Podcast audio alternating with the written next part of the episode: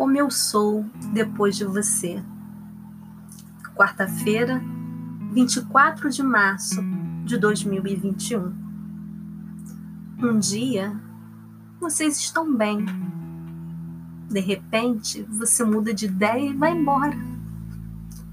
Só para você saber, ela ia se casar com você. Me perdoa foi a única coisa que conseguiu dizer naquela noite para ele e para suas duas cachorras, que ficariam órfãos ao amanhecer. Ela ia se casar com ele, estavam bem, mas de repente ele mudou de ideia e foi embora. Decidiu que não queria mais, que era muito novo e ainda precisava viver sua juventude solteiro não era a primeira vez que ele desistia dela, deles. E em sete anos de namoro, ele desistiu três vezes. Porém, o tempo mais longo que ficaram separados foi de um mês tempo suficiente para ele procurá-la e dizer que estava enganado e que não queria viver sem ela, que ela o completava. Mas naquela noite foi diferente.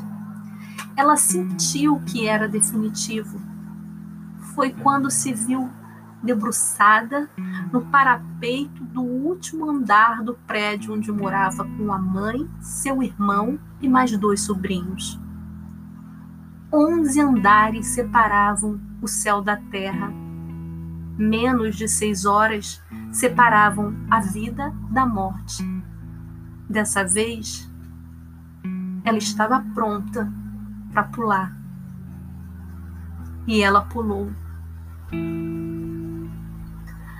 Dois anos depois, ela se jogou da Pedra Bonita, famosa pelos voos de asa delta. Seu salto foi no mesmo dia que ela desistiu de interromper a vida porque o homem que amava tinha decidido interromper os sonhos construídos juntos por sete anos. Seu salto foi muito maior. Foi para comemorar a vida que tinha escolhido viver. E hoje, nesse 24 de março, faz exatamente sete anos que ela escolheu viver.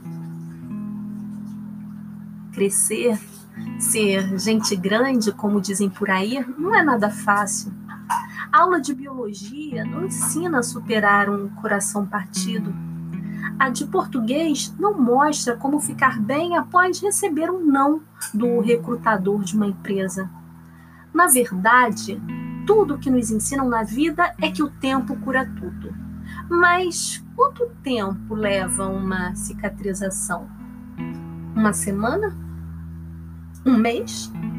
Um ano?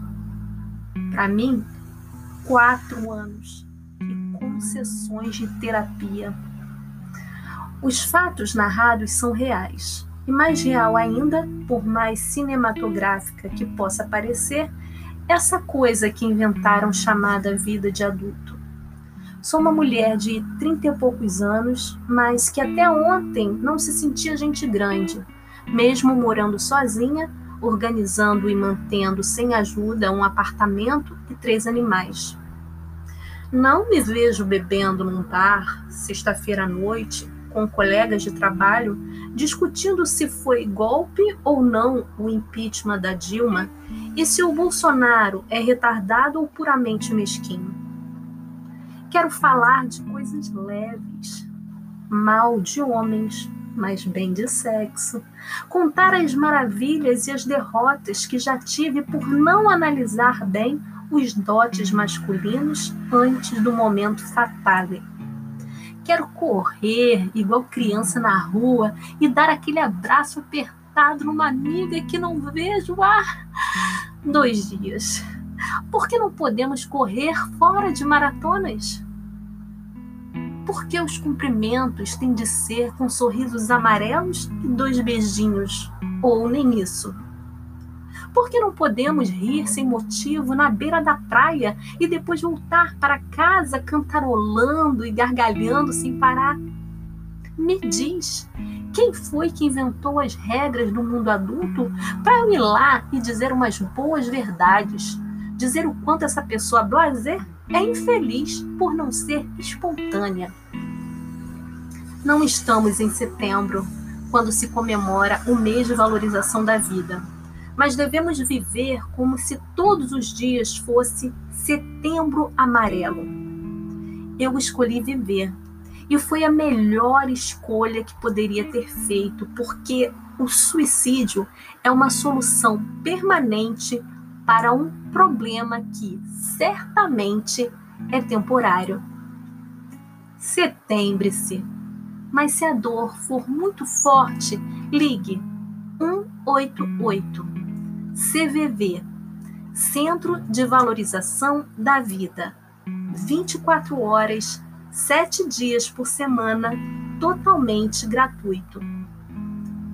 Autoria: Cissa Ramalho.